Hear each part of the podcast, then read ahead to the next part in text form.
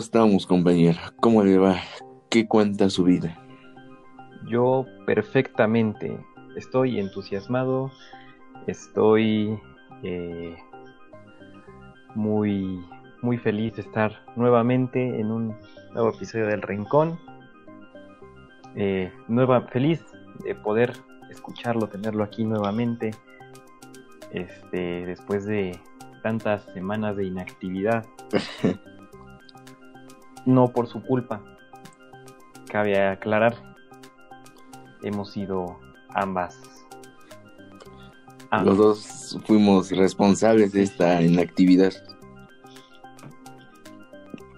Consciente e inconscientemente. Desde luego que sí, pero consciente e inconscientemente. ¿Cómo le va, compañero? Pero mire, este muy bien, muy bien.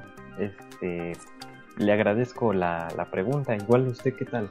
Estoy, si soy sincero, un poco cansado porque estoy en este fin de semana estuve en un nuevo proyecto que espero poder estrenarlo el día de mañana en público. Hostia, ¿y por qué este güey del Arturo lo tiene aquí a las 10 de la, de la noche grabando? no, compañero, ¿cómo no? Si esto es un goce, un disfrute, un descanso.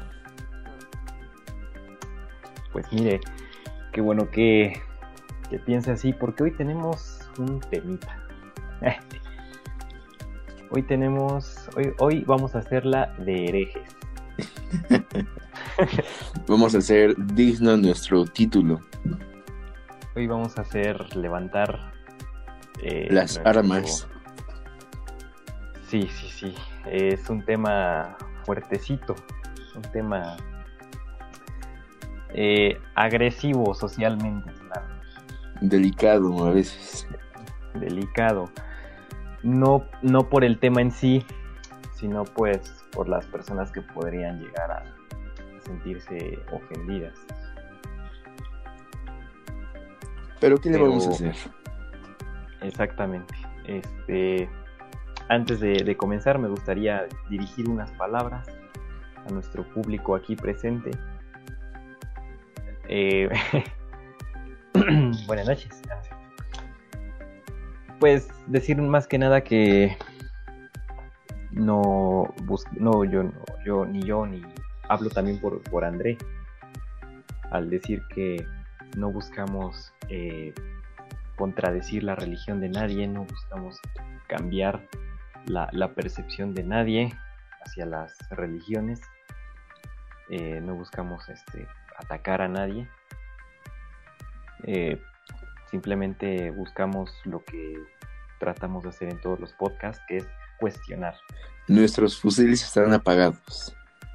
Exactamente, son fusiles de, de forma ¿cómo se dice? De forma metafórica. Son fusiles de pólvora mojada. Son burbujas. son pistolas de burbujas. Ya, son, son pistolas de balines. Te puede, te puede doler, pero no te va a matar. Muy bien, muy bien, muy buena alegoría. Muy buena analogía, la las ocurrencias del, señor Arturo.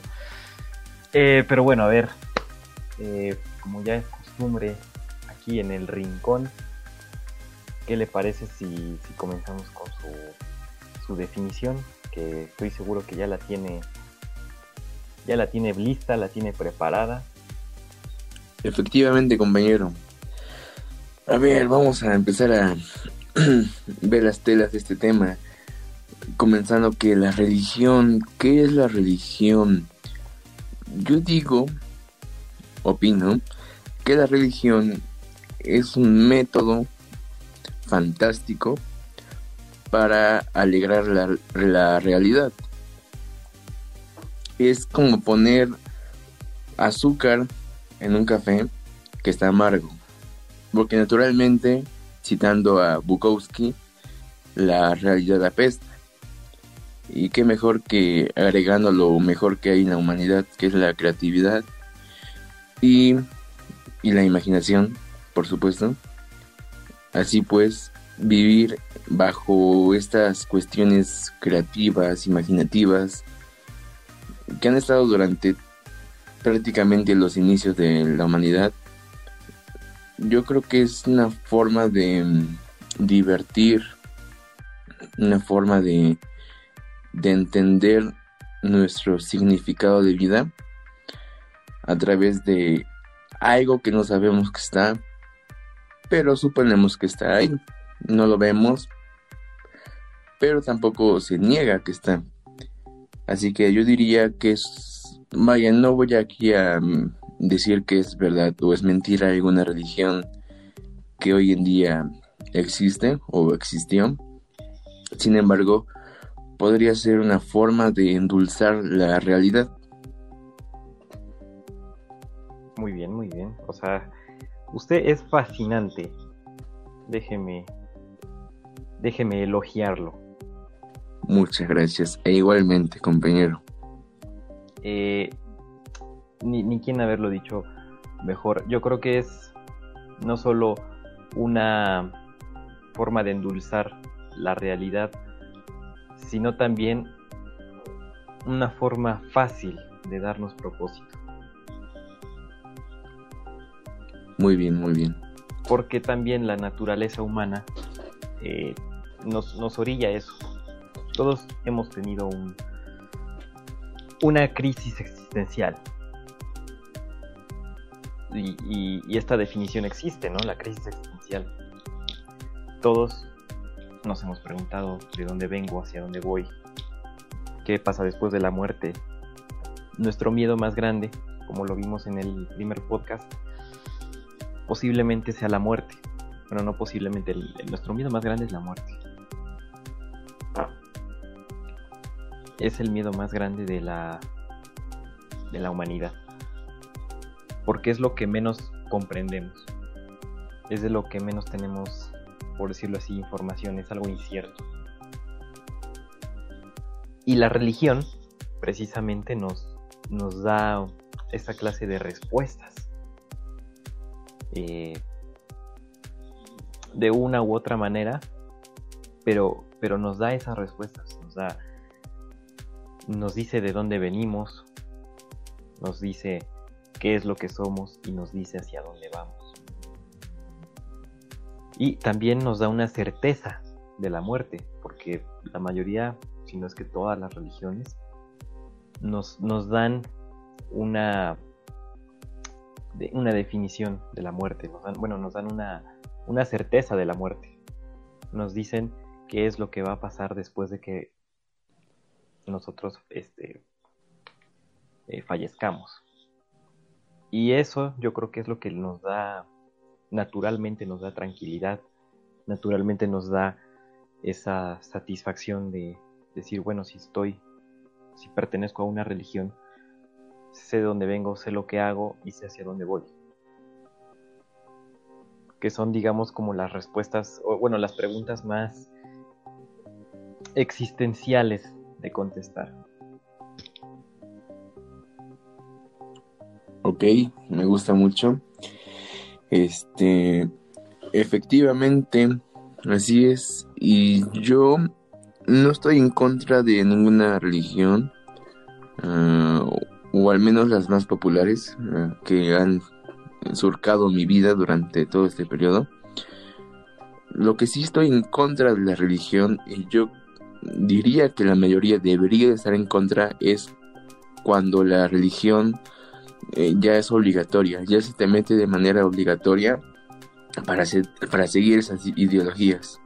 O sea, no digo que esté mal la, la Biblia o la Kabbalah o el Corán, mm, porque al final es, como alguna vez dije, en la Biblia y todas esas historias de dioses mitológicos, es una perfecta novela o es una perfecta saga que alguien alguna vez se le ocurrió, lo escribió y unificó esa fantasía con, con la humanidad, con la historia de la humanidad. Mm, como dije, para enriquecer la, historia, para darle ese toque mágico a la, vida. Y, y, está bien, es, está bien ese, es esa cuestión de crear ideologías, porque cada quien tiene su respectivo gusto, pero cuando yo ya no estoy de acuerdo es cuando esta ya es obligatoria, ya se te mete sin una debida autorización. Se impone a través de, la gente. Es, es, muy curioso eso que dices, eh, cuando te imponen la religión. Me, me recuerda mucho a cuando los españoles invadieron invadieron América. Porque literalmente pasó eso. Eh, nosotros, eh, los mayas, los, los olmecas, los, eh, los náhuatl, lo que sea, teníamos unas nuestras propias creencias, nuestras propias ideologías, que si Tlaloc, que si Quetzalcoatl, ¿no? Y, y, justamente pasó eso.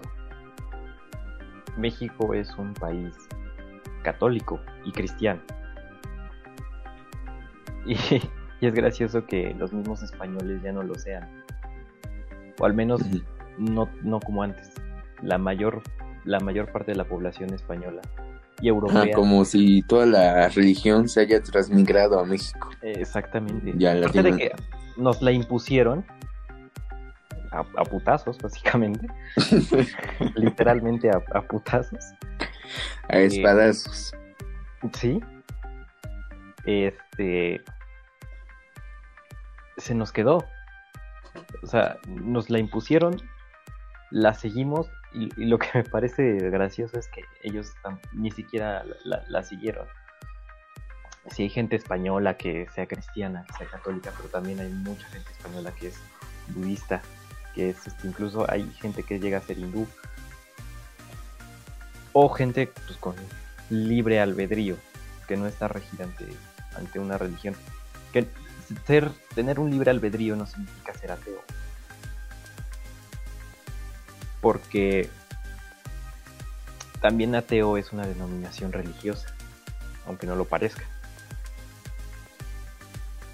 eh, ser ateo también se define como aquel que no cree en nada, pero realmente no es que no creamos en nada. Tenemos que creer en algo. Si es en la ciencia, si es en Buda, si es en Dios, si es en Jesús. Pero siempre tiene que haber un, respaldo. Entonces, el, hecho del significado de tener como un libre albedrío es el, tomar según tu, tu albedrío cada cosa de, de cada religión. Porque porque sí, me, es, muy curioso todo esto, toda esta historia que tengo preparada.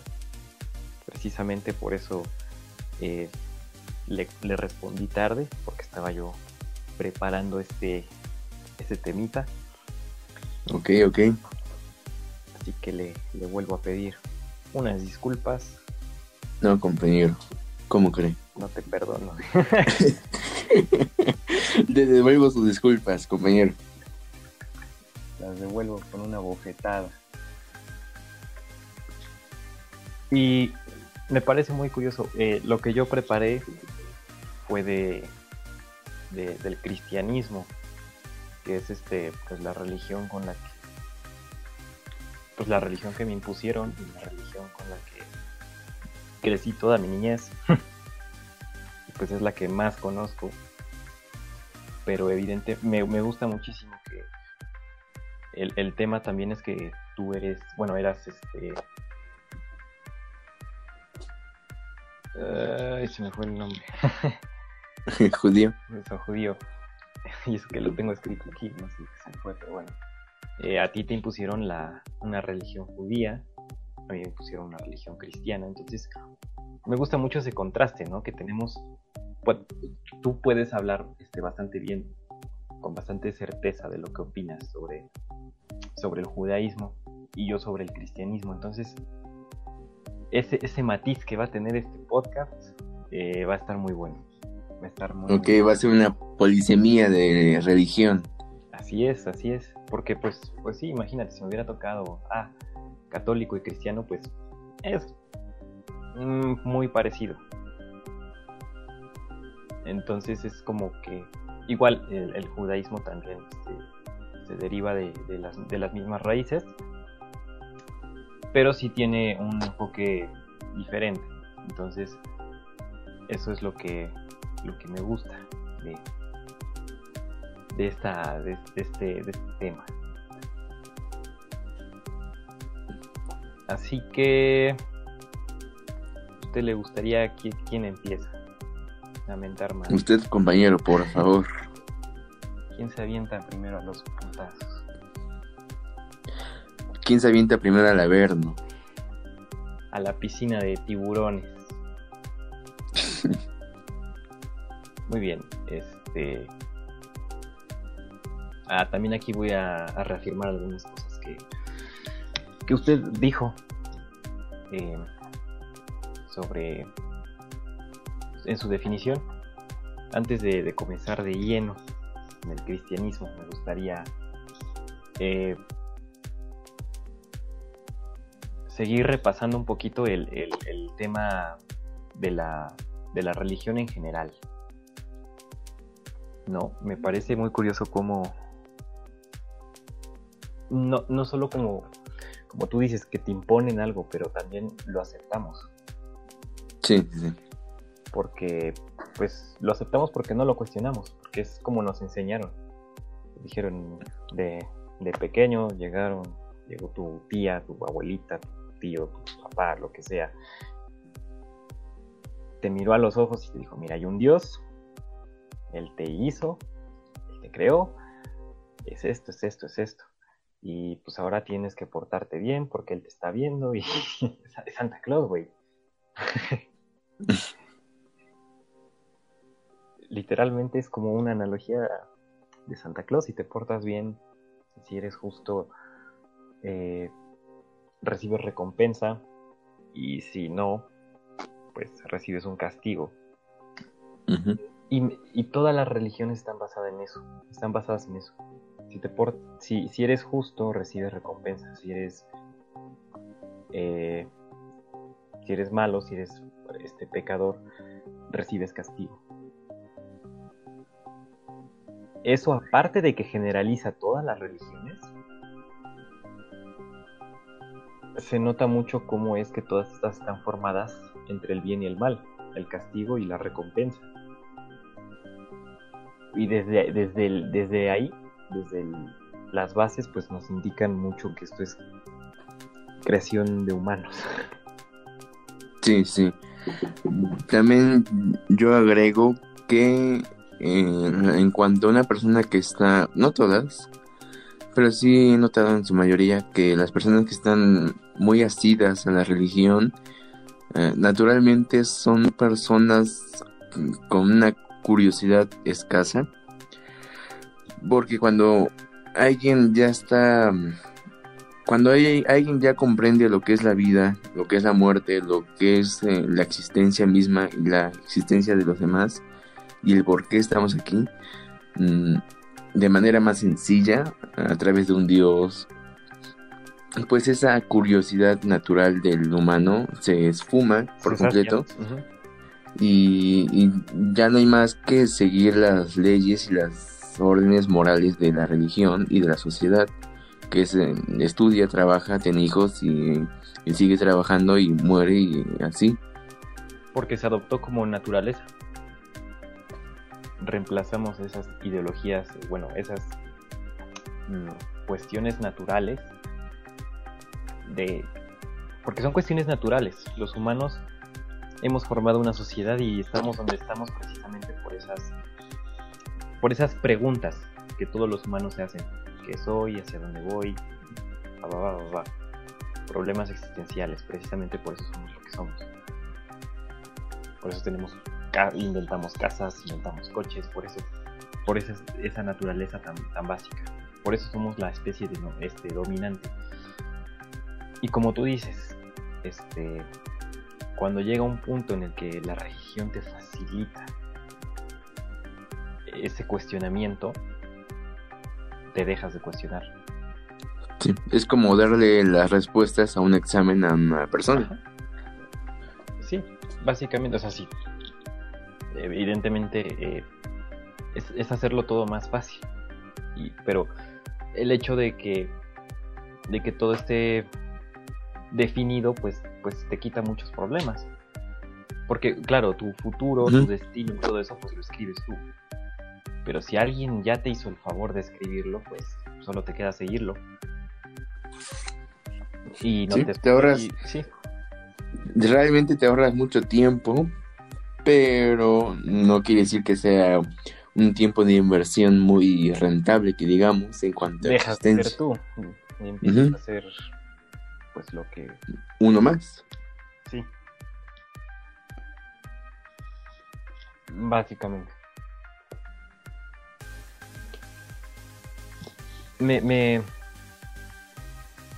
Yo me cuestioné muchas veces.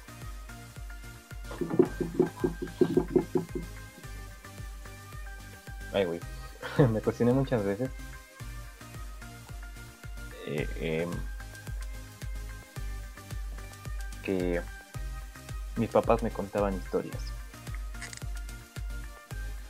Mis papás me decían, este, no, pues este, mi mamá, por ejemplo, alguna vez me dijo, no, pues yo, yo tuve la oportunidad de, irme a Estados Unidos, pero al final no me fui. Mi papá, pues este, también decía que no, que tenía la oportunidad de, de irse con otra, otra mujer que no era mi mamá pero que al final se quedó con una Evidentemente todo eso, todas esas cuestiones hubieran modificado lo que soy y lo que pude haber sido. Sí, sí, sí. Y sobre todo la religión que me hubieran impuesto. Entonces, claro, estamos en un mundo de casualidades, estamos en un mundo de... De tremendas casualidades. De aleatoriedad. Todo es al azar y me parece muy curioso cómo nosotros como mexicanos nacimos en México y se nos impuso eh, este, unas religiones. Pero ¿qué hubiera pasado si hubiéramos nacido en, en la India? En los Emiratos Árabes. ¿En qué creerías? Pues tal vez creería. Ah, me está preguntando, perdón, perdón. Eh, era una. Bueno, sí esperaba que respondieras, pero a ver, a ver. Ajá, eh, o Islam o judaísmo, pero naturalmente Islam. En el Islam, exactamente. leeríamos el Corán. Eh, Con tu tapete. Sí, sí, sí. Y, y allá está más cabrón, porque si dejas de creer en eso, literal te exilian. Ahí sí ya es cuestión de vida o muerte. Ahí sí es como que o creo o creo. Entonces, me, gusta tener este privilegio de esta, de esta charla. Pero el caso, si nosotros hubiéramos nacido ahí, pues creeríamos en, el Islam o en el, en el, hinduismo, se dice. Hinduismo. Y, y qué haría Dios ¿Qué haría el Dios cristiano? Pues estos güeyes no creen en mí. Entonces no se van a ir al cielo. ¿Qué nos diría cualquier mexicano? Cualquier persona cristiana. No, pues es que esos güeyes. Los hindús están mal. Los islamitas están mal. Porque creen en un Dios que no existe. Nomás el mío sí existe me parece muy curioso que a lo largo de toda la historia de, la humanidad y a lo largo de todas las religiones, las religiones que aún hoy en día están presentes y son muy fuertes, tienen eso en común. Tienen eso en común, que, todas dicen tener la verdad absoluta. Sí. Y es muy gracioso porque aunque la religión puede ser distinta, puede tener diferentes ideales, diferentes ideologías, se reduce en lo mismo. Se reduce en, yo tengo la razón. Sí, sí, sí. Es mucho, bueno, al menos yo en toda mi época de existencia lo he notado, eh, que el tener la razón es el opio de todos. No solo de las religiones, también de los países, de la política. De la ciencia. La ciencia. Todo está basado en tener la razón. Y de ahí no saca. Y eso también es muy humano. Entonces, no sé, o sea, de hecho, eh, bueno, en el cristianismo la Biblia retrata a Dios como un ser, un ser divino, pero también es muy, es muy cuestionable. La Biblia retrata a Dios como un ser perfecto, pero incluso el mismo Dios de la, de la Biblia cristiana es muy contradictorio y muy indeciso. Entonces, sí es, es, muy extraño, por ejemplo, como con el arca de Noé. Que sabes que pues los voy a matar a todos, a chingar a su madre. Menos este güey. Y después se arrepintió. Se arrepintió y dijo, ¿sabes qué? Pues no lo vuelvo a hacer.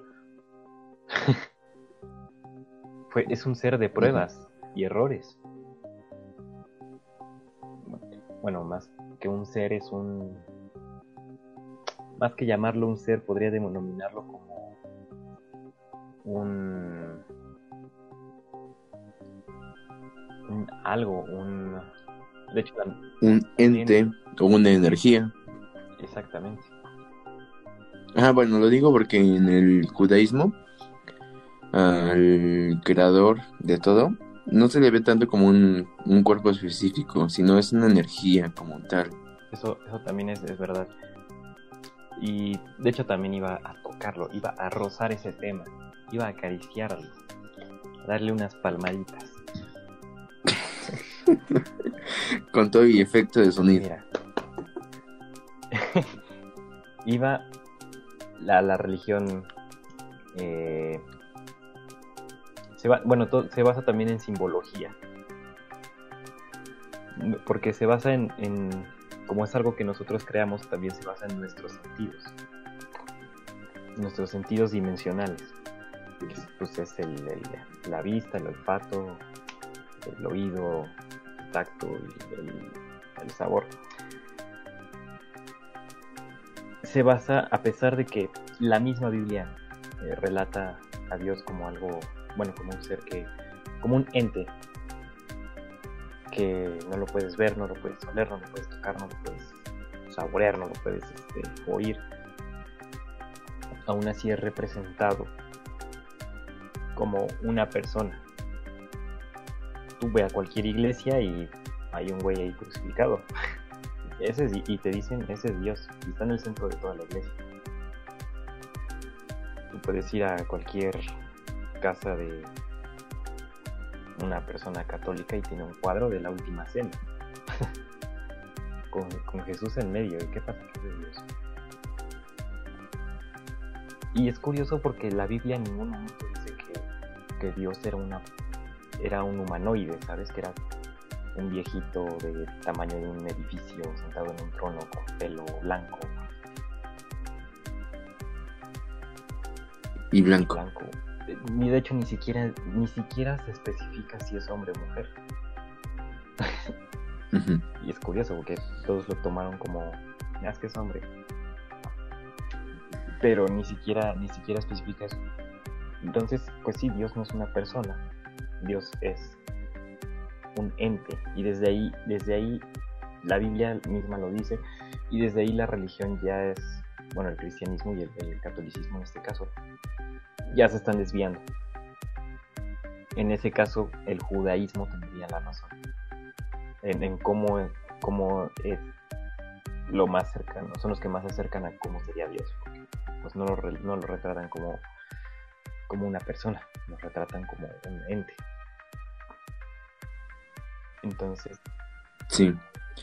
Eh, agregando algo que antes que se me olvide, que habías mencionado, eh, estaba mm, pensando que ahora que he estado experimentado estas cuestiones de la creación de sagas, eh, he visto y he pensado y filosofado que un verdadero Dios, es mi opinión, eh, un verdadero Dios no es bueno ni mal en cuanto a la moral de los humanos.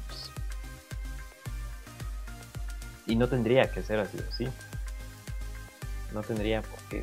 No, no tendría que ser bueno ni malo, ni, ni ninguna cuestión sentimental. Y ahí va lo curioso. Tienes, tienes, tú tienes toda la razón. Porque un Dios no debería ser ni bueno ni malo. Tampoco justo. ¿Por qué? Porque el mismo término de justicia no existía. De hecho, el, término de la justicia es algo muy, igual, muy humano, es algo que nosotros inventamos. Eh, porque si Dios fuera justo, si Dios fuera bueno o fuera malo, la naturaleza, los comportamientos de, otros animales que nos rodean, justamente nos, nos exponen eso. ¿no? O sea, si Dios quisiera, le tuviera amor a todos los seres vivos, no dejaría que un puma se comiera una liebre, por ejemplo. Pero entonces dices, no, es que no es justo que un puma se coma una liebre. Pero, ajá, no es justo para la liebre, pero pues también deja de ser justo para el puma, porque pues, el puma tiene que comer. Y sí. lo creo así. Y también nos creó así a nosotros. Con, con imperfecciones, si Dios hubiera querido que, que, todos lo amáramos y lo respetáramos, porque también Dios es un ser egocéntrico, al menos en el Dios del cristianismo. Es un ser que dijo, estos güeyes no me quieren, los voy a inundar.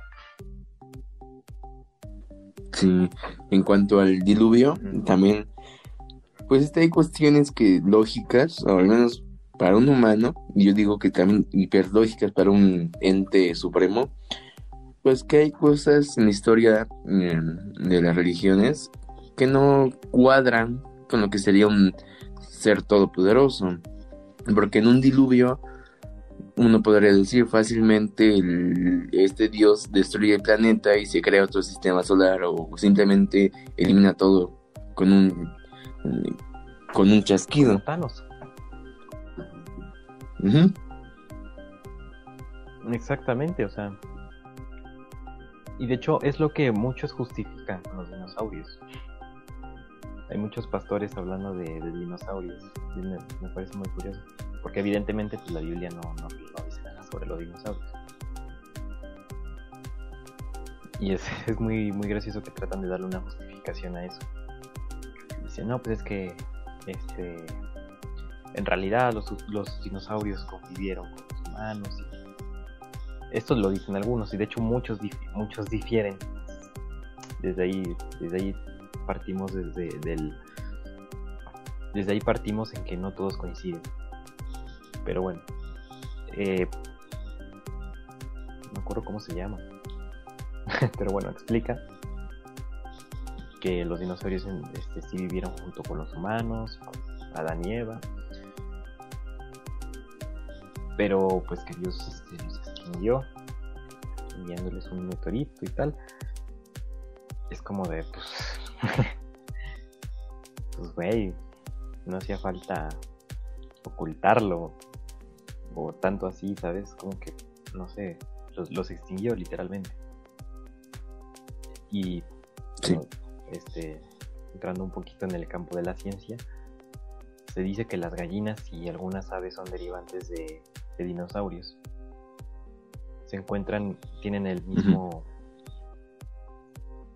eh, ¿qué se dice? Código de ADN, tienen un gen. Tienen genes muy similares a los que se han encontrado en restos de, de dinosaurios y todo eso. Y pues sí me parece muy curioso que, que Dios haya decidido, no sé, enviar un meteorito o hacer un diluvio sin, pues, pues sin, importarle si la gente sufre o no. Porque al menos para, yo creo que para la definición de, del Dios del cristianismo no, no es el dolor que nosotros sentimos no es el mismo que él podía llegar a sentir. Entonces es, un pedo muy grandote. Es un pedo Un pedo Sí. sí, muchos, muchos agujeros, muchos agujeros de guion. Muchos. Y es muy curioso, precisamente ahorita que dices agujeros de Dios, de guion. Esto sí se sabe. No estoy diciendo ningún secreto. La, la Biblia pues está dividida. La, Biblia, la Biblia es un conjunto de libros. Y estos libros,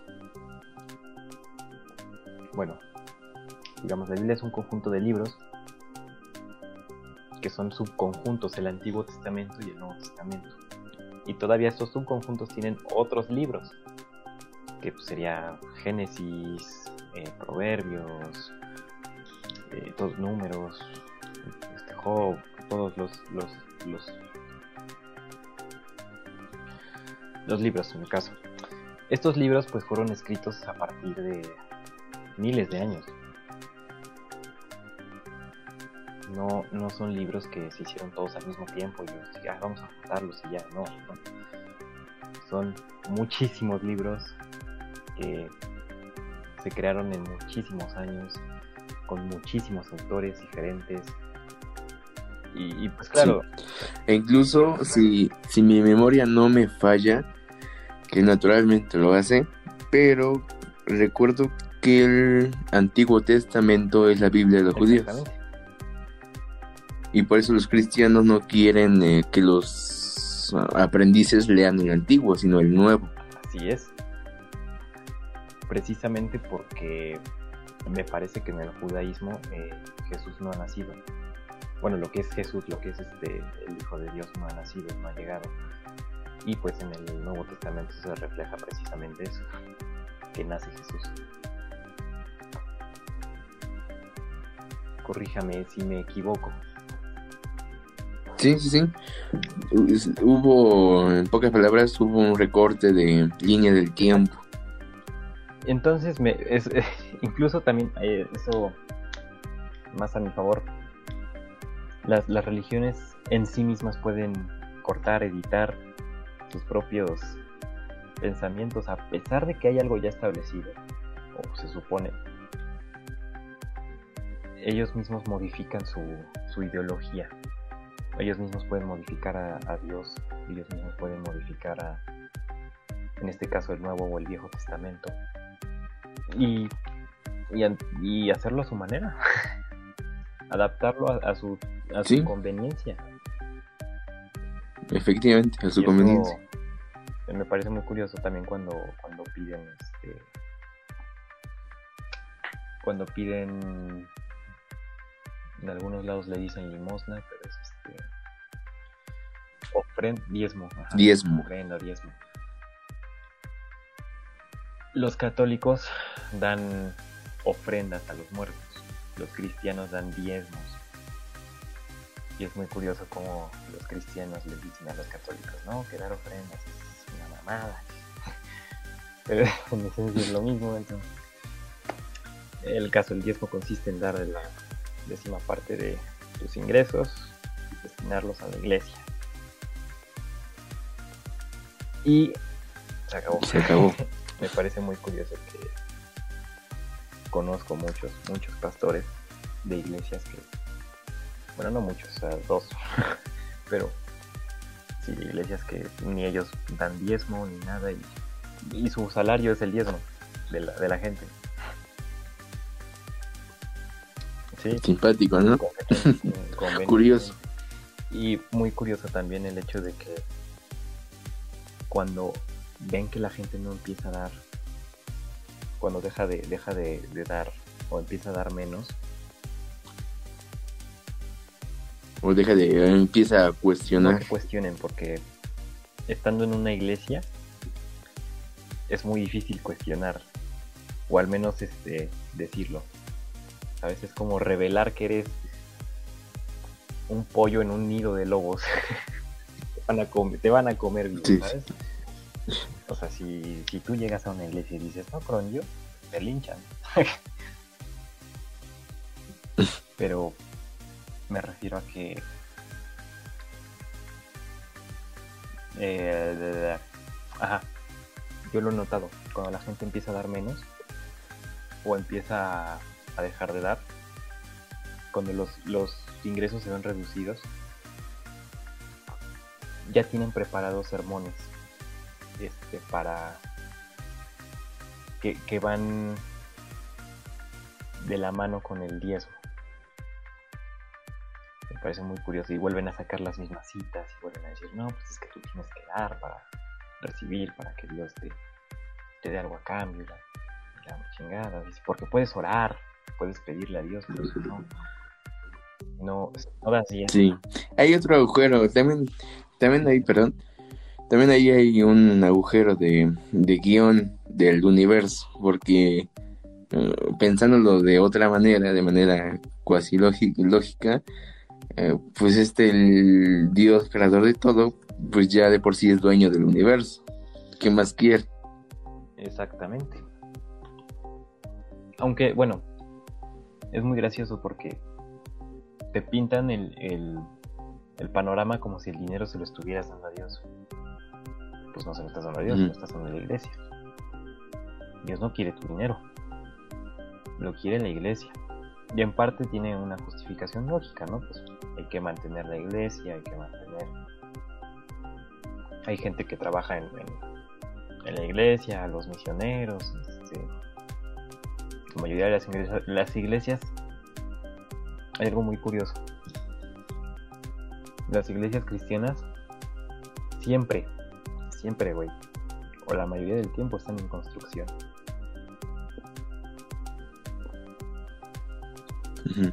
o tienen una forma de, estar pagando constantemente.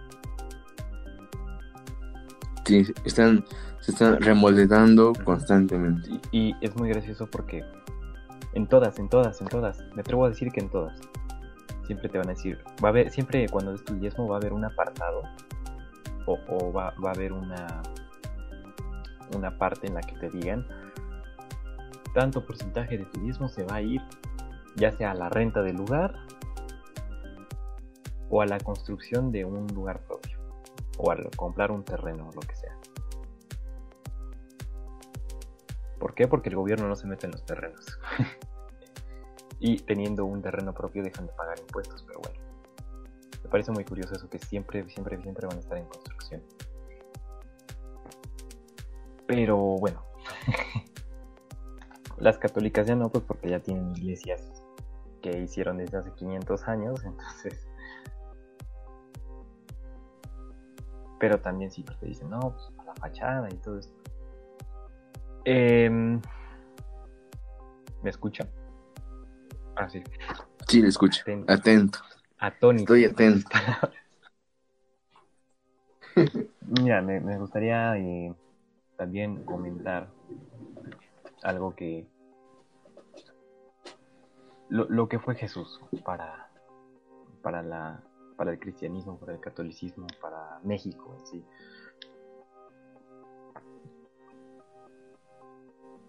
Jesús es, el rostro, es el rostro posiblemente más famoso que existe. Jesús es este. cabrón. Es no sé cómo decirlo, es un personaje muy famoso. Sí, es popular.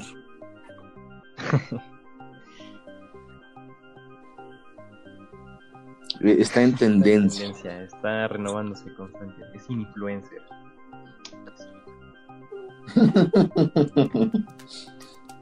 Pero, ¿cómo descubrió Jesús que él era el Hijo de Dios? ahí te va, te va mi desmadre. Pues mira, él pensó, y no estoy diciendo nada que no venga en la vida, o nada que no, te, no, les haya dicho un pastor, un, este, eh, una figura religiosa. Si Dios está en todas partes, entonces también está en mí. Siempre te dicen eso, Dios vive en ti. Pero si está.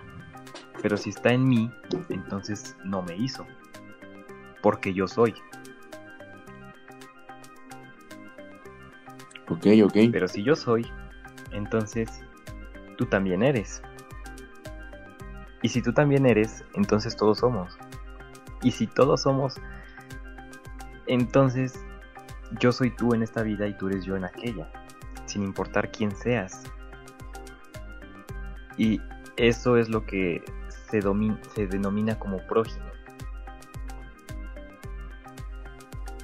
Y ahí ese es es muy curioso eso. Yo creo que, bueno, no creo, esa fue la, la, la filosofía principal de Jesús, de Jesús de Nazaret, en la que se basó para decir que él era el Hijo de Dios. Pero hay algo Está interesante. Como soy el hijo de un padre que no es un padre, pero porque vive al mismo tiempo en mí y vive en ti y es todo muy confuso. Y así es, porque ni ellos mismos le quisieron dar una justificación. Y es porque Jesús se equivocó en la denominación. Jesús llamó, Jesús utilizó la metáfora de padre e hijo. Pero algo curioso es que el, el hinduismo, los hindús hace, me parece que 200 años antes de que llegara Jesús, ya habían escrito lo mismo. Pero en vez de con la, con la analogía de padre e hijo, lo escribieron con la analogía de brote y fruto. Que tiene más sentido. Porque pues sí, nosotros pues, relacionamos padre con una figura humana, con una figura que cuida de nosotros y tal. Pero está claro que Dios no es así. Ni, Dios ni es una, ni es una persona ni cuida de nosotros. Y está en la Biblia. Y si cuidara de nosotros no habría guerras. Ni, nada. Entonces Dios no habría gente, no habría COVID ahorita. Entonces Dios no cuida de nosotros. Entonces yo creo que fue el, el error de la denominación un, brote no cuida de su fruto, lo deja, pero le da vida. Y eso es lo que, lo que, la conclusión a la que llegaron los hindús. Pero Jesús, pues, evidentemente no tenía la mano en nada, nada sobre la, la etimología de hindú. Él tenía la mano el, judaísmo. Él tenía la mano el, eh, ¿cómo se dice? Mm, mm. lo escribí por aquí. Él tenía a mano la la teología, la teología judía. Y la única metáfora con la que pudo expresar su descubrimiento fue el Hijo de Dios, un hijo y un padre. Pero los, los, los hindús lo denominaron como Brahman. Para los hindús, el dios es el Brahman. Que, mm, que, que, Brahman en, español significa brote.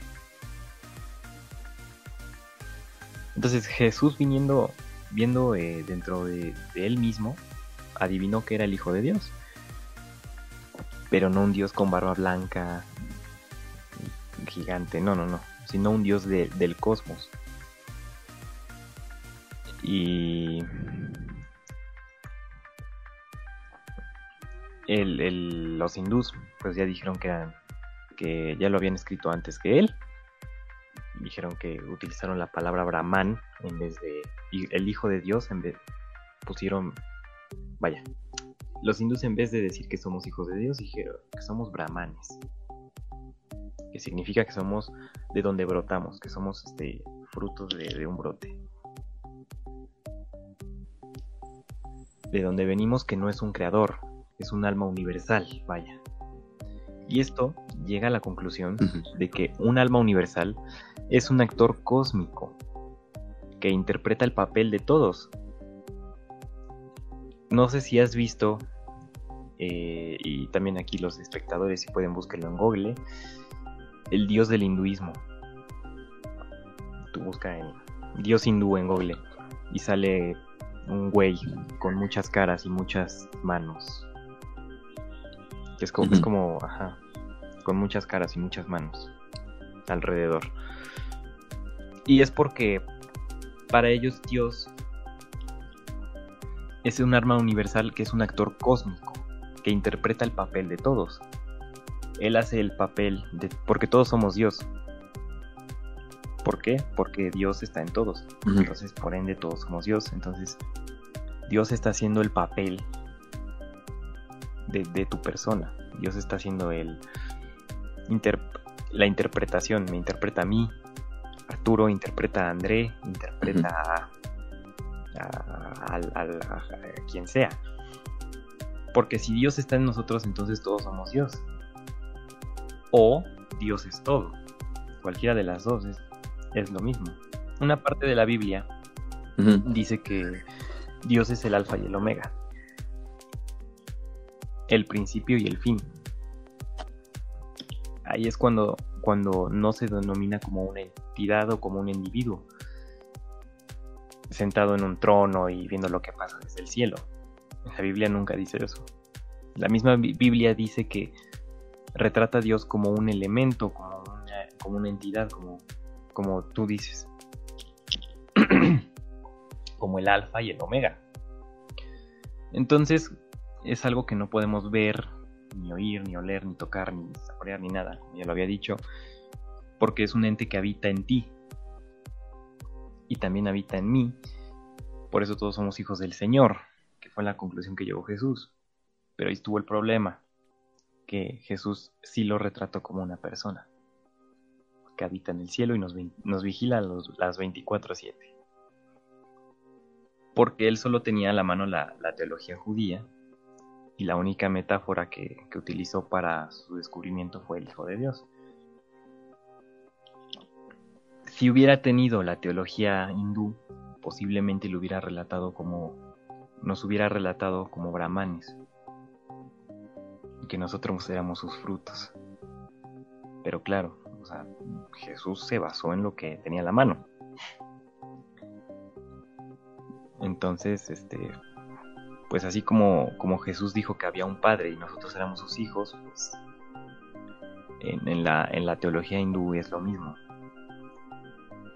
Pero lo curioso es que todas las religiones así se reducen a lo mismo, a rendir cuentas a nuestro origen. Es por eso que, la gente se queda, se casa con las religiones, porque les da un propósito, como ya lo habíamos dicho. Seguir a Dios o a Jesús o a Alá o a Buda o a AMLO si quieres. Te da un propósito. Por ende, ya no sientes ese vacío.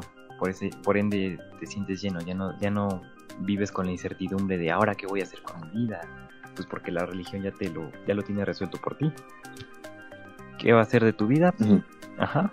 Y te da una guía. Te da una guía con todos los pasos de qué hacer de tu, vida. Y eso nos, da, nos deja tranquilos, porque es algo menos de qué preocuparnos. De nosotros mismos, literalmente. Entonces, pues, ¿qué va a hacer de tu vida? Pues seguir al Señor y llegar al cielo y la religión te da un motivo y te da una certeza de lo que hay después de la muerte. Por eso es tan tentadora o tan seductora seguir una religión, porque como humanos nuestra propia naturaleza nos hace cuestionar la vida y la muerte. Todos lo hemos hecho alguna vez y da miedo, pero la religión te dice de dónde vienes, qué eres, de dónde vienes, ah, pues vienes de Dios, ¿Qué eres? Ah, pues eres el Hijo de Dios. ¿Y hacia dónde vas? Ah, pues tienes que seguirlo y te vas al cielo. Dando una explicación un tanto absurda de tu existencia. Un tanto. Pero a pesar de que sea absurda, es una explicación que como humano necesitas. Y que te, te la están facilitando. Entonces por eso yo creo que Jesús dijo que... Bueno, yo creo no. Jesús dijo, yo soy tú en esta vida y tú eres yo en aquella porque es como si dos actores en una pastorela de la primaria, por ejemplo, intercambian los papeles.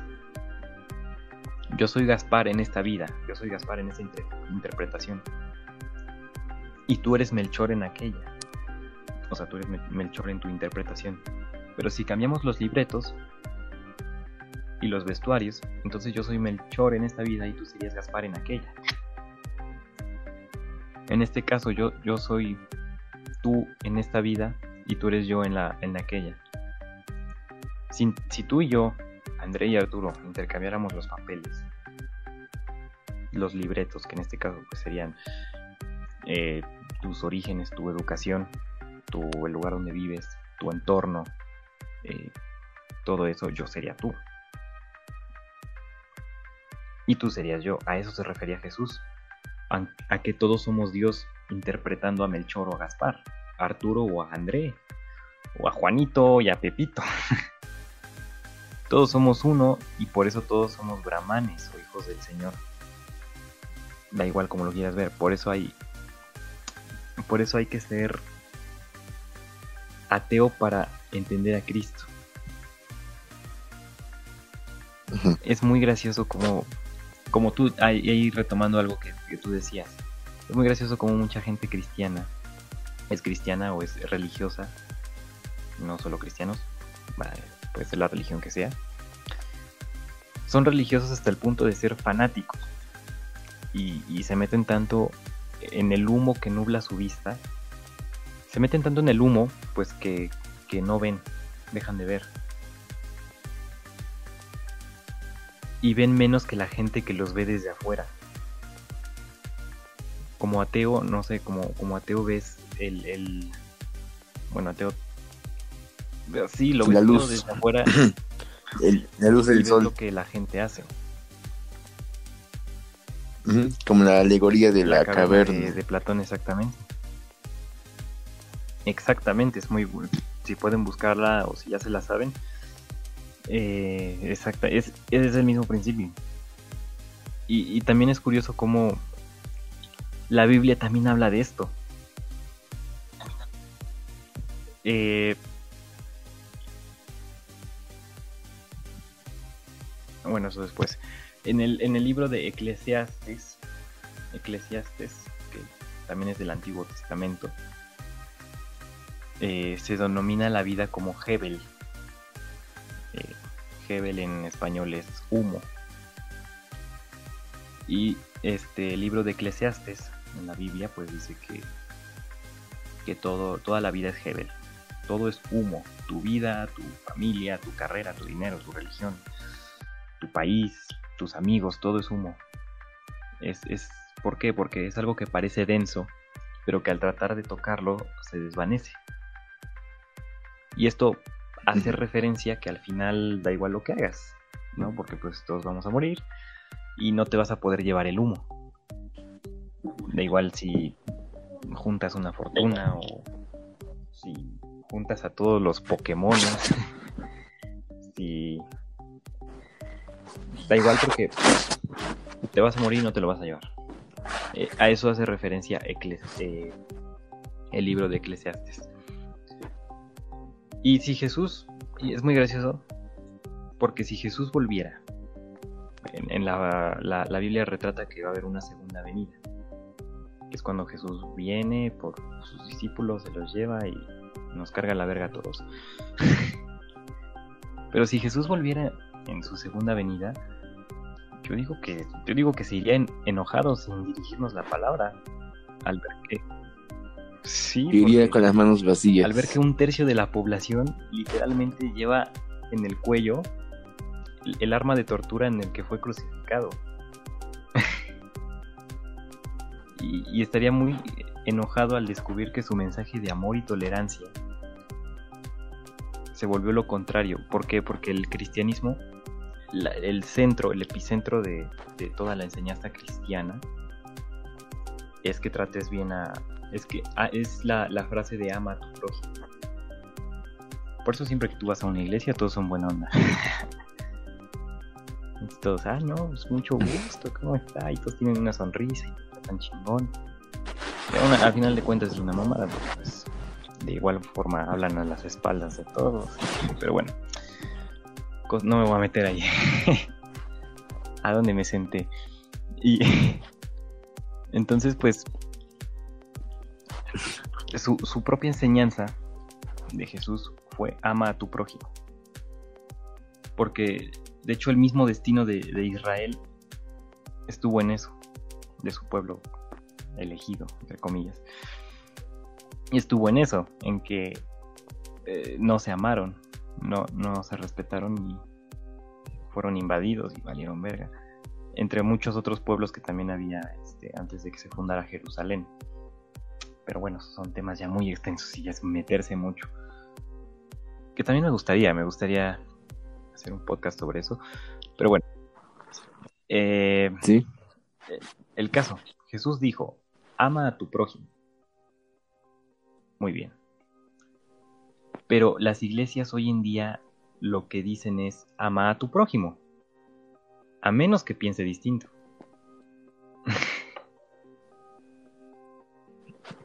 Porque pues la Biblia también dice que no debes trabajar los sábados, pero el, mismísimo Jesús cortaba trigo los sábados. Y cuando un judío se le acercó y le, dijo que pues, no debería estar trabajando los sábados, pues Jesús le dijo algo como, güey, tenemos hambre. no con esas palabras, pero pues sí le dijo algo así como, pues es que hay hambre y hay que comer. Lo, gracioso es que de todo esto es que solo un ateo entiende el mensaje central de los evangelios, donde dicen que debemos cuidar los unos de los otros porque estamos solos en el universo. Y eso está chingón. Por eso, o sea, por eso no se trata de tirarle caca a las religiones y ya, no. Porque pues sí, muchas muchas de, sus, de su sociología y su etología es... Nos hace falta, nos hace falta como humanidad. En especial este principio. Debemos cuidar los unos de los otros porque estamos solos en el universo. ¿Tú sabes cuál es la principal muerte de los humanos? Los mismos humanos.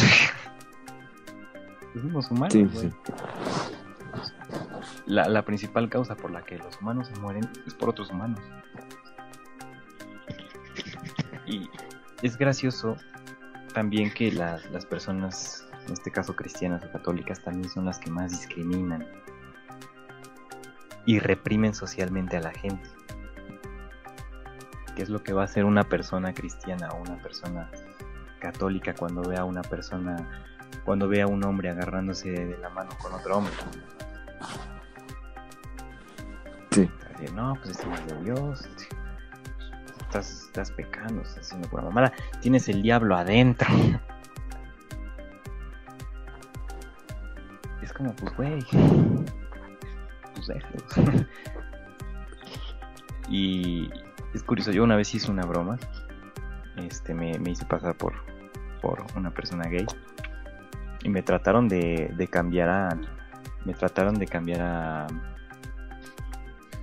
A los testigos de Jehová. y se espantaron los güeyes. Es que que soy gay y la neta estoy muy guapo. Y, la persona era, era un testigo de Jehová. Y se asustó, güey. Literalmente se asustó, Y me da mucho, también me da mucha gracia los, los testigos de Jehová. Porque se supone que, bueno, también los cristianos, se supone que también una parte del cristianismo es prepararse para la batalla contra el demonio, contra las tentaciones, contra el todo. Pero cuando les pones una ouija, ellos mismos se espantan y no, no, no, ya me voy. Chingar a madre, de aquí me voy o cuando les ponen una tentación se van. Y, también el cristianismo dice eso, ¿no? que pues no tienes que... Te dice que no cedas ante las, las tentaciones, pero no te dice que huyas. Te dice que las tentaciones es el diablo, que te está tentando como la manzana de, de Eva. De Eva pero nunca te, A mí me gustaría... nunca te dice que las... La, la, la, la religión te dice que las encares, que te prepares para la batalla contra el diablo, que seas de un espíritu fuerte y todo eso. Pero lo gracioso es que siempre que llega una tentación, siempre que llega algo que no es de Dios o que es del diablo, lo primero que hacen es huir. Lo primero que hacen, ¿no? Pues, No, no, no, yo no le hago eso, ya, chingas madre, ya, güey, bye. Y me dices, no, No, ya joven. Es como que, pues, güey, o sea, supone que tu propia religión te está preparando para, para, no para que huyas, sino para que le hagas frente al diablo y, y, y todos huyen, hasta los pastores. y huyen de las tentaciones.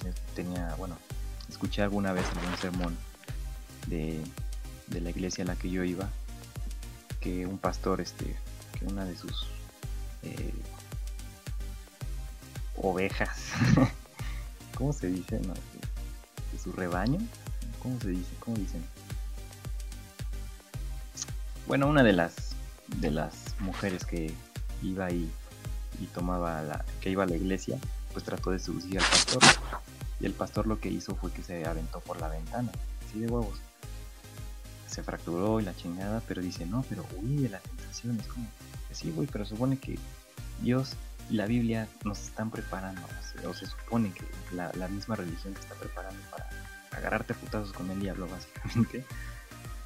No se trata de huir. Y de hecho, de hecho también es una justificación en, en- de algunas festividades. De, eso es lo que principalmente se festeja en el en Semana Santa. la crucifixión de Jesús, porque Jesús no huyó.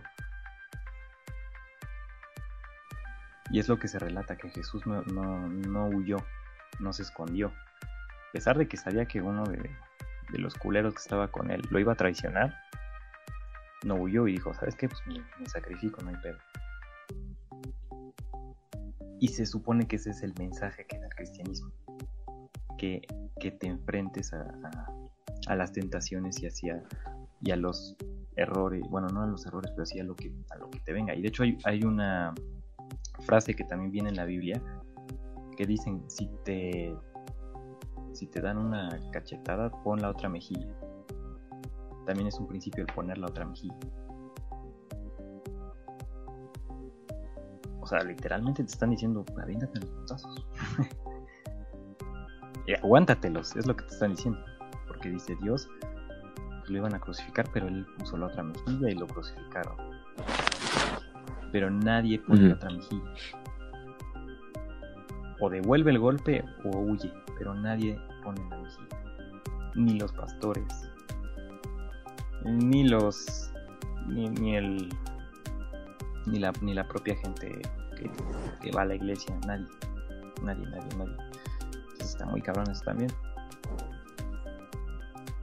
Esto me, me sonó mucho a lo que pasó, sobre todo en la Segunda Guerra Mundial con los judíos, el- al que como no querían eh, crear conflictos y una revolución o una guerra civil, lo que hicieron es dejarse llevar, literalmente dejarse llevar por los alemanes a los a estos centros de y jabones, güey.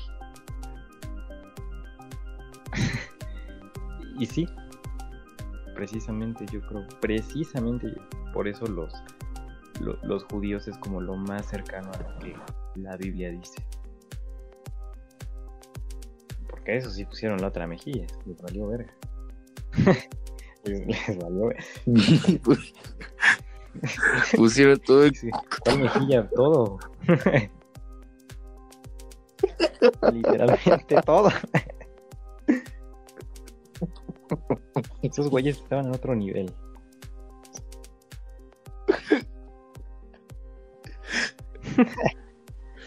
y Ay, pusieron todo, pusieron todo. Cola. ay, no deberíamos reírnos de esto. Pero antes de que se me olvide, me gustaría agregar una pequeña muletilla sobre lo que dijiste de, de que al final estamos solos en el universo. Bueno, eh, y evidente, me re- eh, sí, sí es algo que, que yo mismo dudo, pero pues sí es lo, en lo que está basado la, la Biblia. Evidentemente, pues no, cuando se escribió la Biblia y cuando nació Jesús, pues no tenían idea de que ni siquiera sabían que existía un espacio. Entonces, Ujú, sí sí. está escrito a, a- a partir de que estamos solos en el mundo. De que lo, porque de hecho eh, la Biblia, eh, dice eso, que los humanos somos los únicos seres medianamente decentes, somos los únicos seres racionales, porque somos la única creación de Dios. Por eso para los cristianos no existen los aliens, no existen los, eh, las, eh, las, cualquier cosa con vida que venga del espacio no, no puede ser obra de Dios, es, obra del diablo. Por eso está basado en esto, pero pues, pues sí yo de manera personal sí diría que ni de pedo somos los únicos en el mundo, pero continúe, continúe.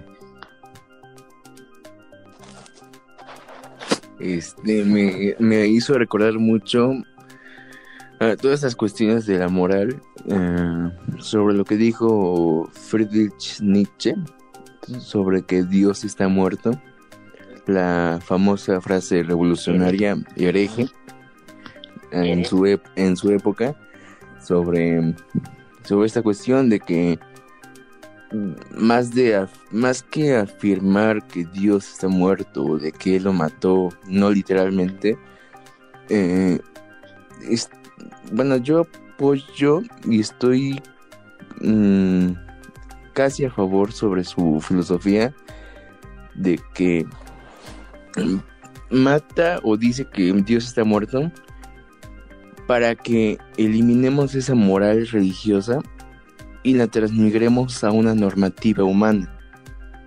Cuando un Dios no existe, eso quiere decir que muchos creen que va a haber eh, guerra o van a haber conflictos inmorales, pero la idea de Nietzsche es que cuando Dios deje de existir, es cuando vamos a empezar a, a tener una moral propia, una moral humana, en la cual vamos a poder convivir de manera cívica. Entonces no vamos a basar tanto en lo que un Dios dice o una, una Biblia dice, sino lo que nosotros a través de la razón, a través de la lógica, eh, sabemos que está bien y lo que sabemos que está mal. Exactamente. De hecho, ese fue el principio de, Nietzsche al, decir que, que, Dios estaba muerto. Es, es, y pues sí, evidentemente fue él, entendía el, el, verdadero mensaje de los evangelios, que era el de cuidarse los unos a los otros. Y él sabía de manera humana. De manera humana. Como lo, dije ahorita. Estamos solos en el universo. Bueno, lo que dice la Biblia es que estamos solos en el universo y que debemos cuidar los unos de los otros. Nietzsche lo entendió. Entendió el mensaje, lo captó y sabía que la única forma de hacer que el, que el verdadero mensaje de la Biblia sea aplicado era diciendo que Dios estaba muerto. Porque todos teníamos retratado a Dios como una persona, como un dictador que nos ve desde el cielo y que nos dice que está bien, que está mal. Él entendió que Dios no era eso. Él entendió que Dios era ah, la, entidad ah. del significado que tenía la, en este caso la Biblia. Por eso dijo lo que dijo. O sea, él, él, él dice, o él comprende, comprendió, perdón, que Dios como tal no debe de ser el ejemplo de los humanos, sino que los humanos debemos ser nuestro propio ejemplo. Exactamente. Exactamente. Y precisamente es, es, es esa, es la, es la ironía, parece a mí, parece a mí que es la ironía de la, de la religión. La terminas de comprender cuando dejas de seguirla. Porque estando ahí no, no la puedes comprender. Y, y, y de hecho la, su, su propia su propia fab este coño, su propia, este, ¿cómo se dice? Su propia analogía, los, te lo está diciendo. Porque ¿qué es lo que, lo que te dice en este caso el cristiano? que no, hay un pastor y sus ovejas. Y tú eres parte del rebaño de Jesús. Pero cuando dejas de ser una oveja y, te pones a ver al rebaño y al pastor por igual, es cuando terminas de comprenderlo, como, como Nietzsche. Dejas de ver, dejas de ver ovejas y dejas de ver pastores y empiezas a escuchar el mensaje. Y, y precisamente por eso, solo siendo ateo, o solo dejando de seguir la, la, la, religión, es cuando terminas de entenderla. Y, me parece muy curioso. Me parece, es un, wow. es, algo muy bonito eso. Es como que, pues dices, verga, o sea, tiene, tiene todo ese, ese margen de, de, de, origen, ¿no? Es como que está muy cabrón. es muy, muy, muy mind blowing está muy cabrón eso, que, tengas literalmente tengas que abandonar la, religión para Y pues bueno, yo, yo soy, yo personalmente soy una, persona que ha leído la Biblia mínimo como tres veces. Y por eso he visto y sé lo, lo que la misma dice. Y de hecho, leerla dentro de la religión y leerla afuera de la religión es muy distinto se explican muchas cosas. Entonces, yo conozco a muchos eh, cristianos que han pasado su vida, familiares, amigos, lo que sea, han pasado literalmente su vida leyendo la Biblia. Y siguen sin ver todos estos datos que están ahí. No tengo las citas porque, pues, no mames, que hueva. Pero eh, al menos pues, no, no, no, estoy diciendo, no estamos diciendo, eh, yo no estoy diciendo nada que no venga en la Biblia. Y pues si tan cristianos son, pues no, entiendo por qué no, no deberían saberlo. Entonces, de hecho, hay algo muy curioso, que es este, esto lo, es lo que estaba eh, terminando de investigar antes de, comenzar esta, esta llamada, este podcast. Y es que se supone que, que Dios está dividido en tres, que es el Padre, el Hijo y el Espíritu Santo. Entonces el padre escribió este, tres libros en los que trataba de explicar cómo vivir con sabiduría. Bueno, lo, escribieron los, este, ¿cómo se llaman? Estos güeyes se llaman los profetas.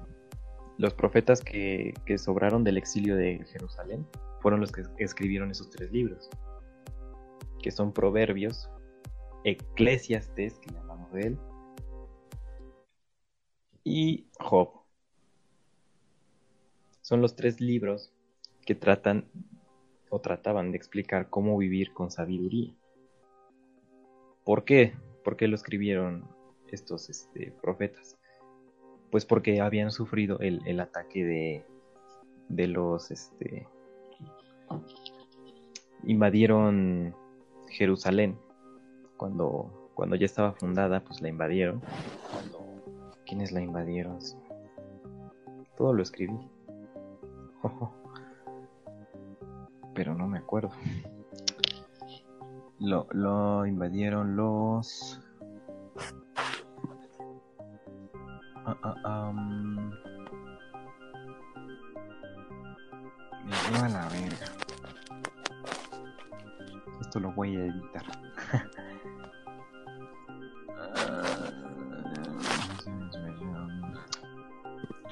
Habla, bla, bla, bla, bla, bla,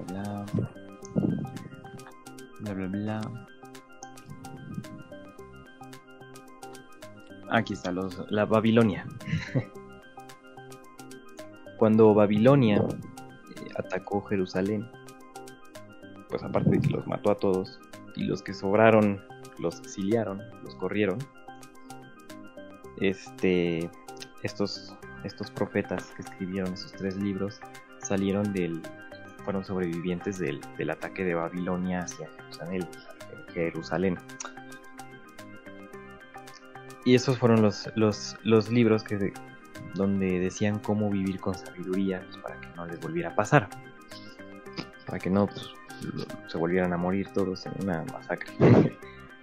y el, el primer libro que es Proverbios, pues es como muy optimista.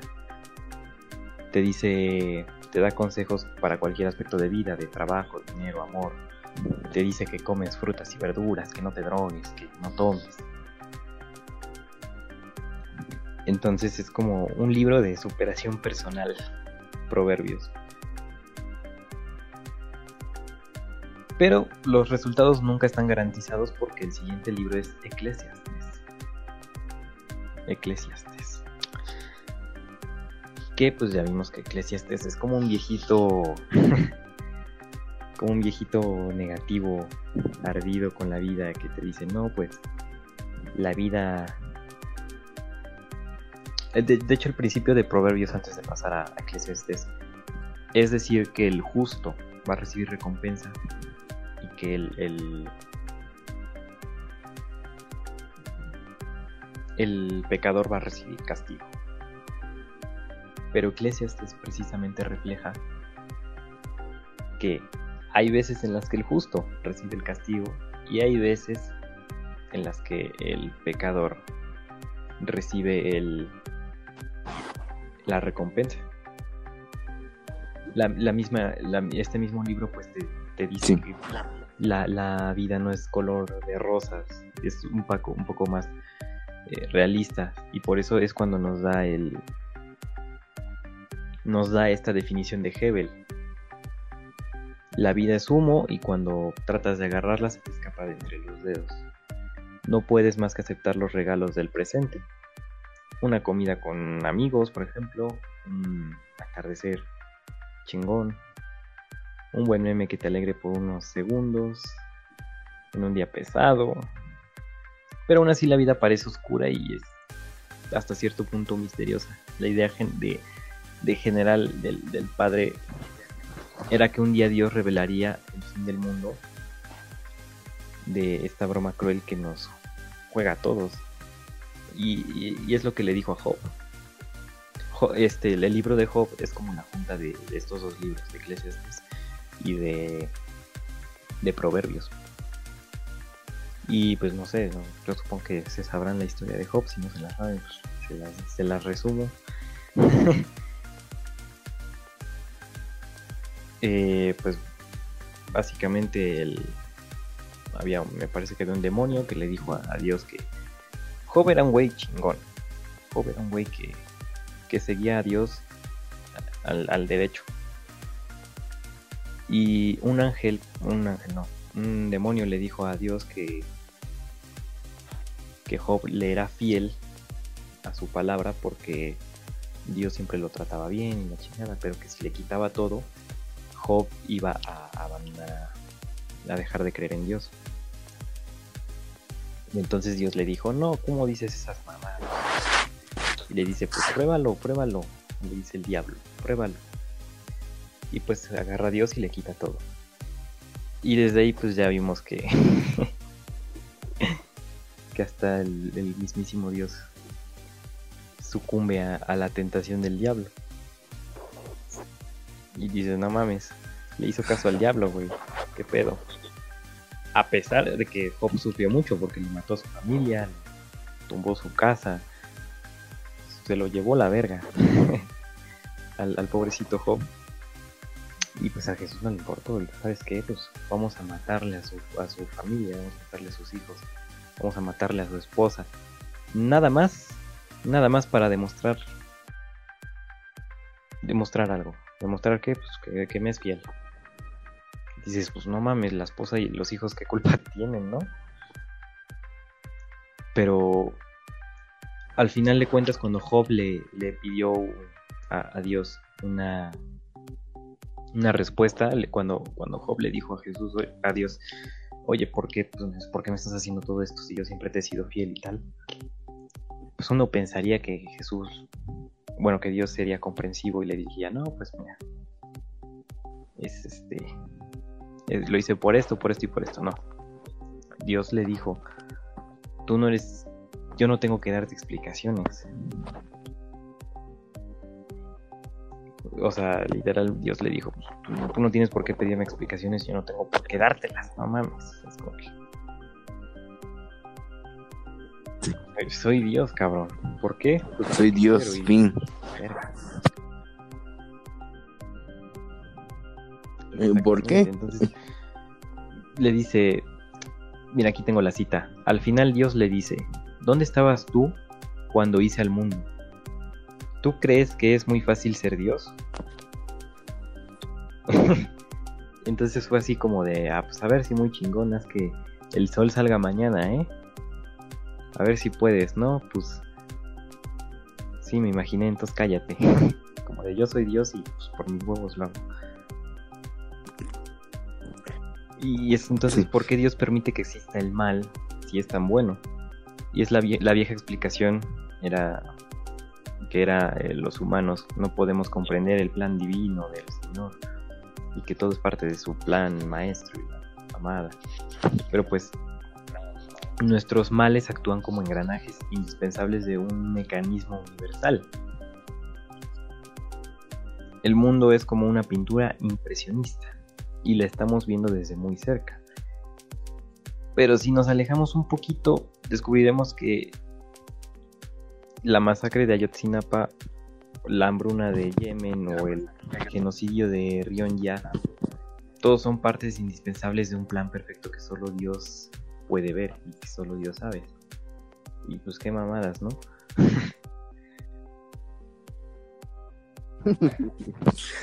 Sí, esa es la mítica frase de por algo pasan las cosas.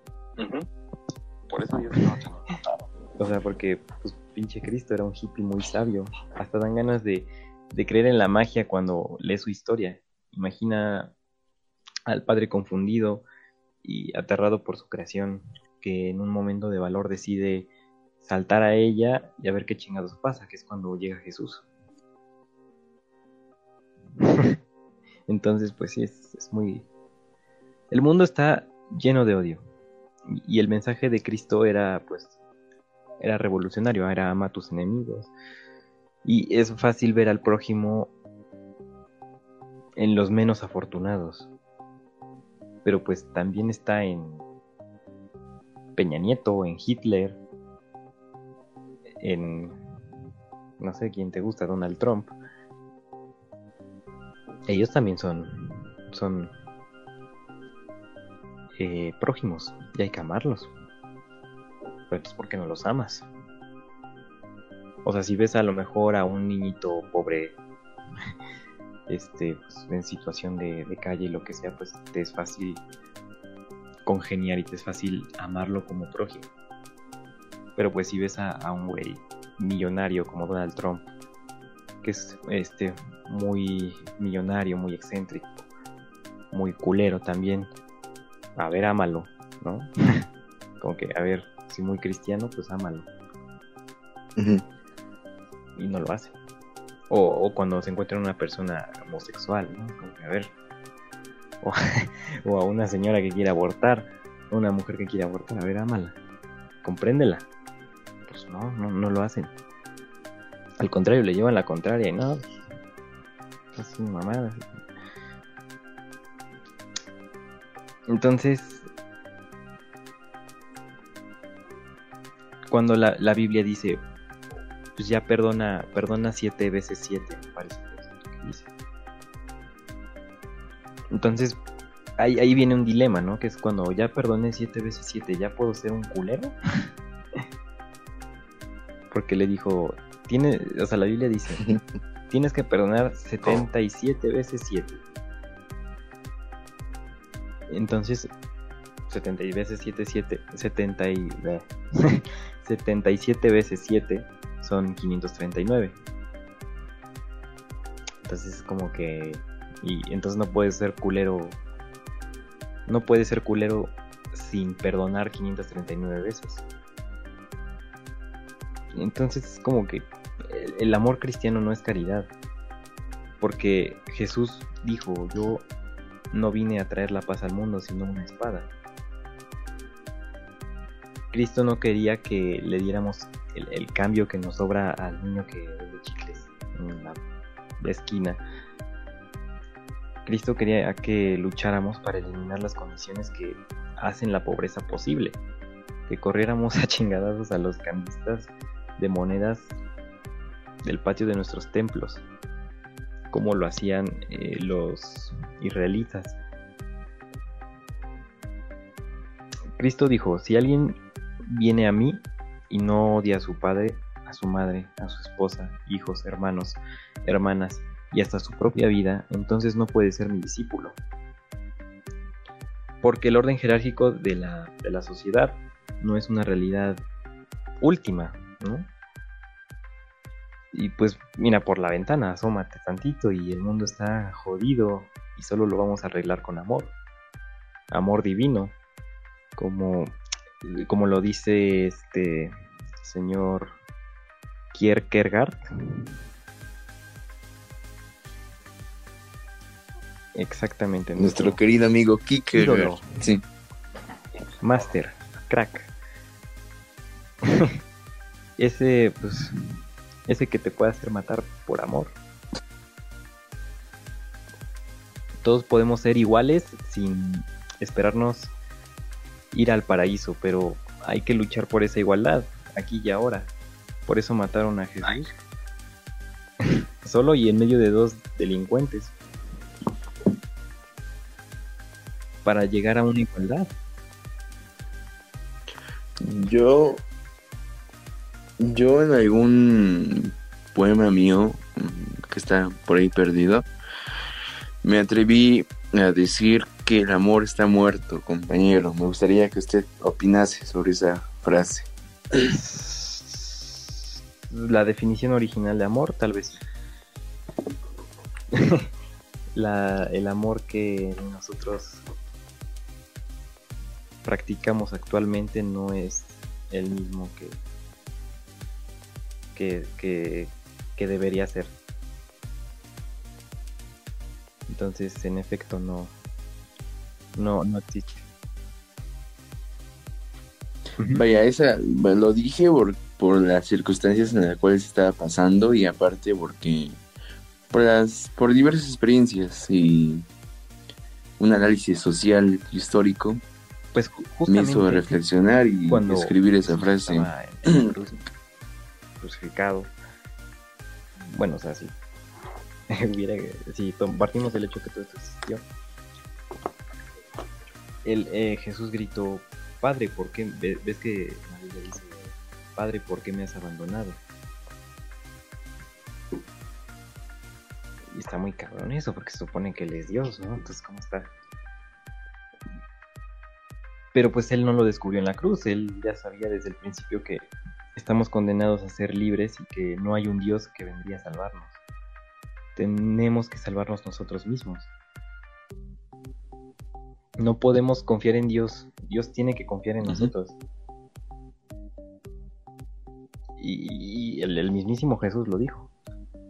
cuando estaba en la cruz, Padre, ¿por qué me has abandonado? Porque él entendió eso. Que él dijo, pues, güey, nunca estuvo ahí. Entonces, pues sí. Eh, la mayor parte de la información la saqué de la revista Mírala. Y lo demás pues de mis experiencias personales como buen cristiano que soy.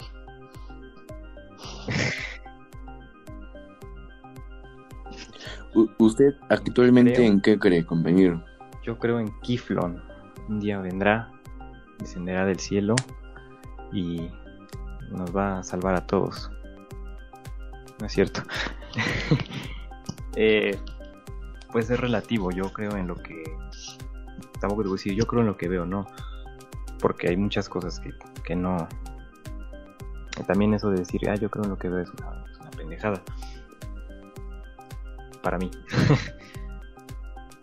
Porque, pero yo creo, pues yo creo en, Yo creo en todo aquello que nos hace ser humanos. Creo en el poder, creo en el orgullo, creo en el la humildad, creo en la en, en todos esos digamos aspectos que nos hacen ser humanos y que nos hacen comprender, creo en el miedo, creo en, en, todo lo que habita dentro de nosotros. El miedo, la felicidad, el de, una manera denominada el amor, los sentimientos, las emociones. Porque aunque no las podemos ver, ni oler, ni tocar, ni nada de eso, las podemos sentir dentro de nosotros. Y es como lo que me da certeza de, decir esto soy. Y, como lo hablábamos mucho en el, en el podcast pasado del ser, somos, somos eso, somos, a final de cuentas somos bolas de carne eh, girando, pero si habría que buscarnos complejidad sería esa. Sería, creo en, en lo que somos, como humanos, en el, el egocentrismo, incluso el odio, el amor, la felicidad, el orgullo, todo eso. Son cosas que, que nos hacen sentir ser, ser humanos, pero también son cosas que nos hacen diferenciarnos de otros. Y es lo único que me daría, es lo único que me daría certeza de lo que soy de hacia dónde voy, de lo que puedo llegar a ser y de lo que es, lo único que, me da esa certeza, ¿no? De decir, esta es mi razón y por eso todo funciona así. Como, como la ve.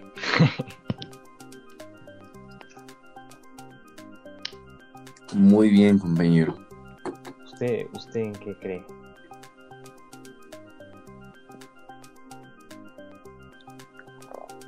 Yo creo, yo creo en la entropía.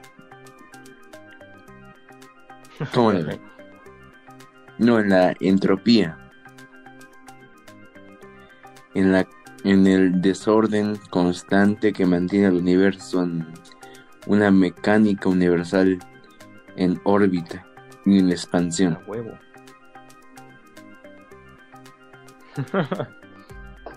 y. Salud. pues eso. Em, como mensaje, como. Ah, bueno, cierto, este, antes de. Yo ya terminé con el cristianismo, ya terminé de aventar putazos. Entonces, no sé si tú quieras agregar algo sobre tu experiencia en el judaísmo.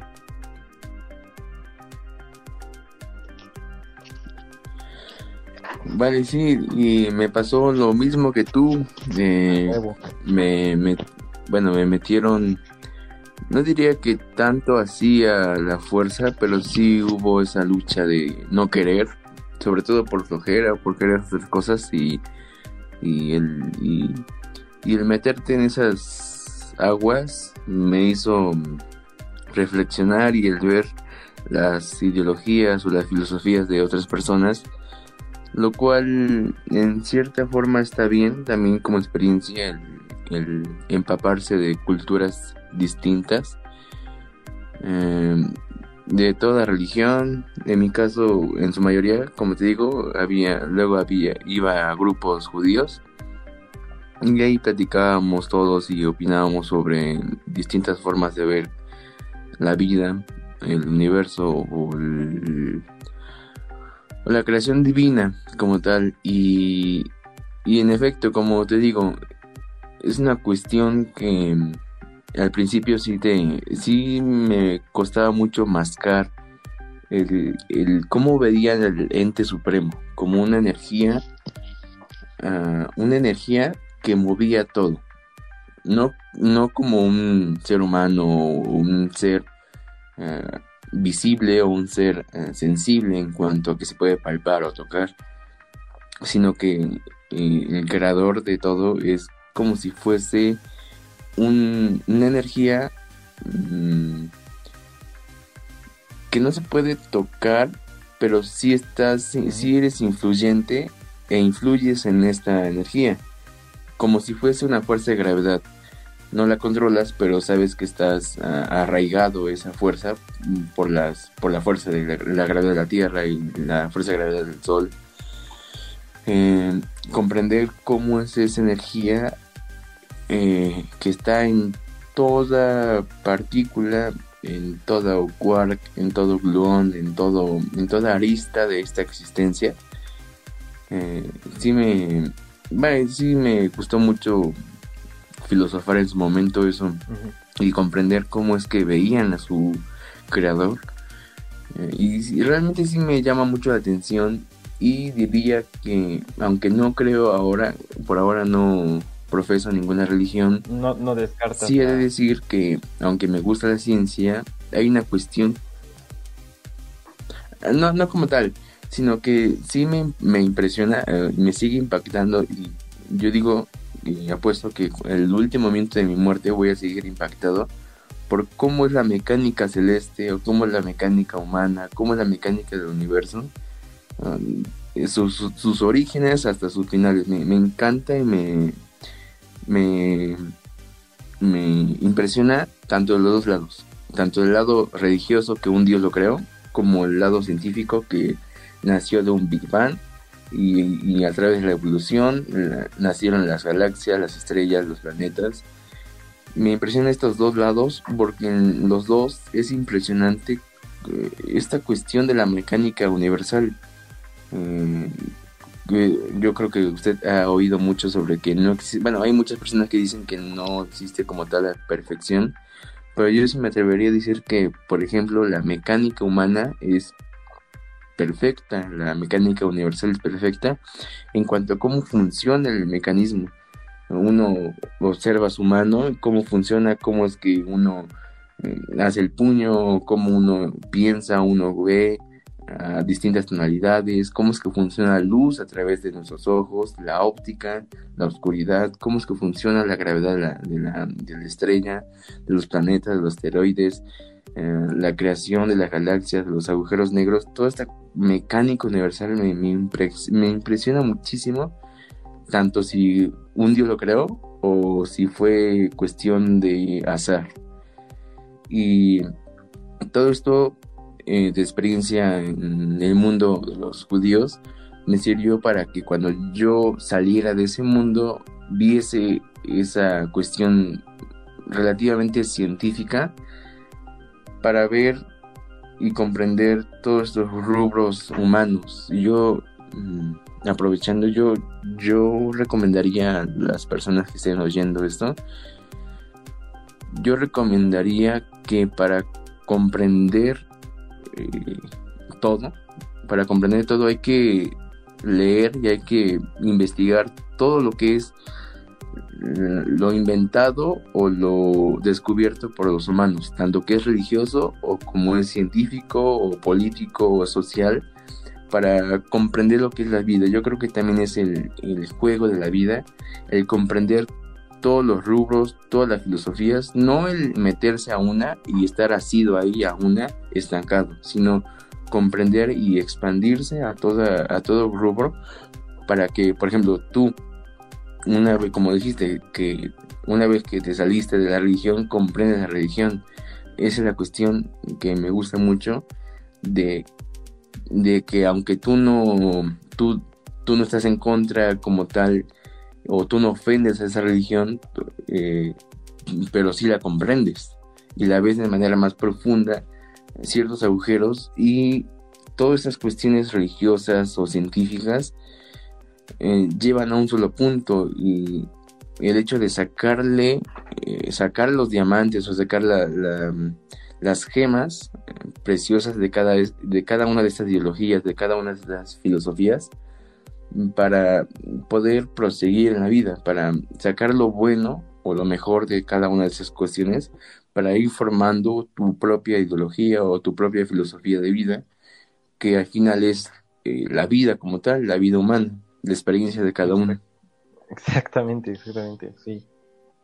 Eh, y ya con eso. Toda la, lo que es la, la teología de, bueno, la teología en sí es, es, como, para los que no sepan qué es, es como la, la, la, ciencia que estudia el origen de las, Yo trato de explicar el origen de, del, universo, eh, ya sea de manera eh, por intervención divina o por intervención cósmica.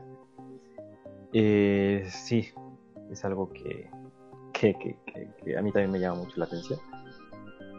Precisamente por eso me, me no sé, es, muy gracioso como, como la siendo cristiano, siendo este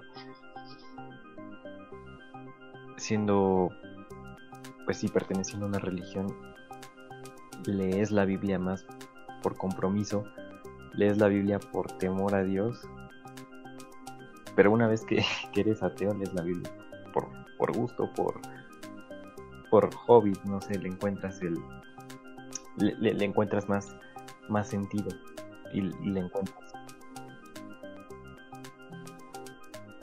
Y también lo mismo pasa, no tan global, pero también pasa uh, del lado contrario, en el cual la familia, naturalmente todos en su generación, en diferentes generaciones, la mayoría fueron científicos. Entonces el mundo, el mundo de esa persona que nace en, ese, en esa familia mm.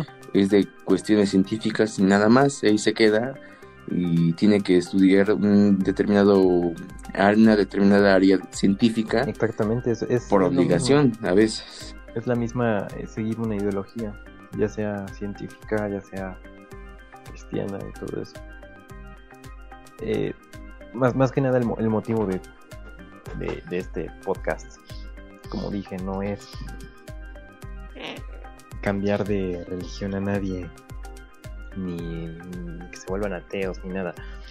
Es, comprender eso, que, cada religión tiene lo suyo, que ninguna es perfecta, que en este caso, cuando yo, yo hablé del cristianismo, se contradice mucho y tal, pero yo estoy simplemente exponiendo los hechos de una forma pues eh, objetiva pero sin intención de, o sea, yo es como que te pongo ahí las cosas sobre la mesa y tú personalmente debates, ¿no? Sí. Eh, que es lo que quiero conseguir, que, que como persona te cuestiones la, la, la religión que sigues, nada más. Que te des cuenta de lo, de lo que está pasando. Y una vez te des cuenta, pues tomes tu decisión este, consciente de, si decides seguir ahí o no. Es como lo que tú decías, porque pues estamos, desgraciadamente es lo que nos imponen, nos imponen. Exactamente. Y es lo que no me gustaría que la gente se quedara así, con lo que le impusieron.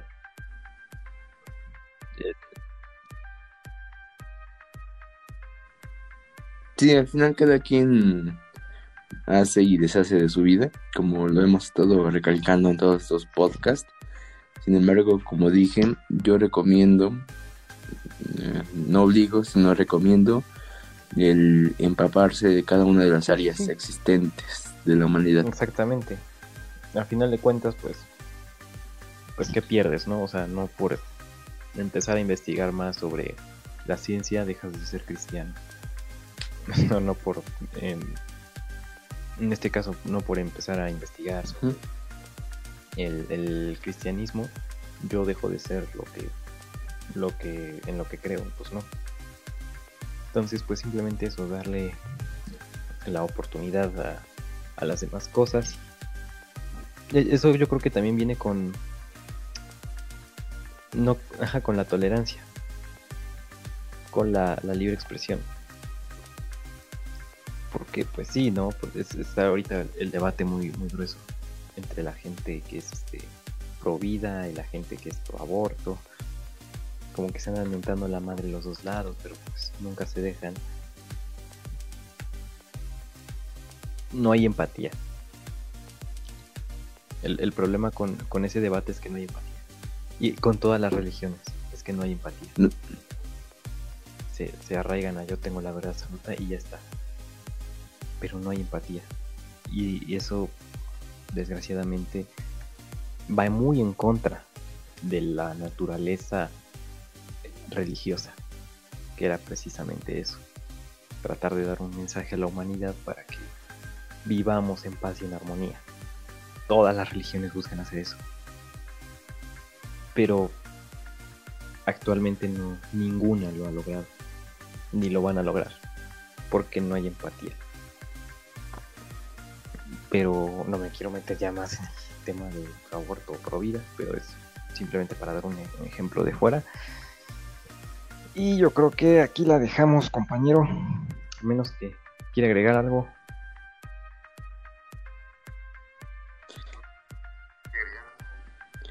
Pues yo por ahora estoy Así, bien. Estoy seguro que el día de mañana se me va a ocurrir una cosa y se acabó el tiempo.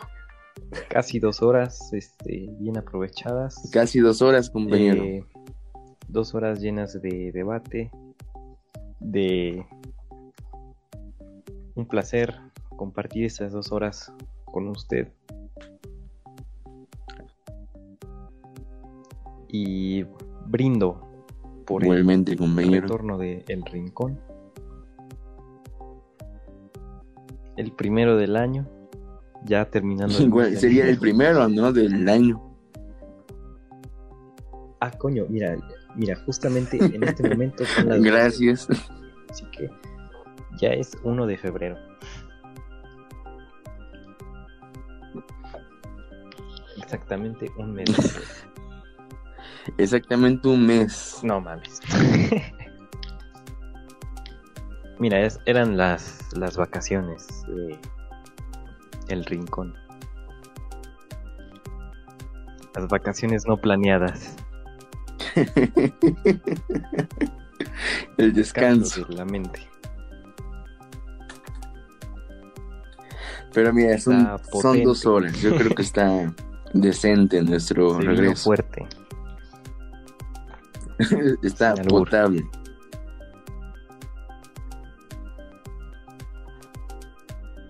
Incluso yo diría que se podría, sí. podríamos hacer el siguiente podcast, la segunda parte, porque sí es Muy extenso muchísimo. y seguro, seguro que nos dejamos cosas.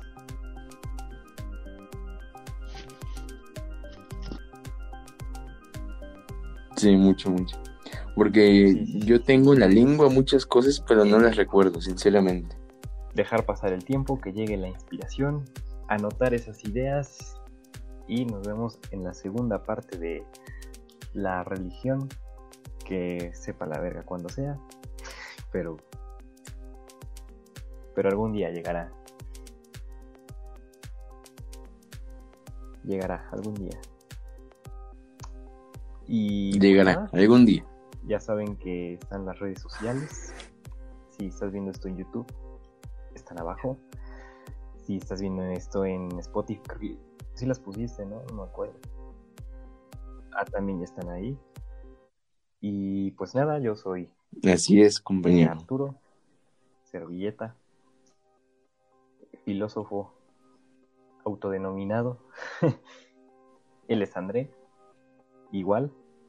Eh, No, pero es que no, tú tienes un perfil muy, muy amplio. Es, es André, actor, filántropo, conquistador, escritor, animador. eh, ¿qué? ingeniero en audio, Cinco. Au- audiófilo, hereje, hereje, a partir de hoy hereje oficialmente Hereje. y, y- y como otras 10 cosas más, alcohólico también, fumador, mamador también. Fumador. Pero, pero bueno. Nos vemos la siguiente semanilla. Ahora sí. Pero sin bueno. faltas. La siguiente ahora sí sin semana. faltas, lo prometo. Es correcto. Mucho amor. Sin falta, ahora sí sin falta. Besos en la cola. Adiós. Igualmente, igualmente. Adiós, compañero. Se cuida.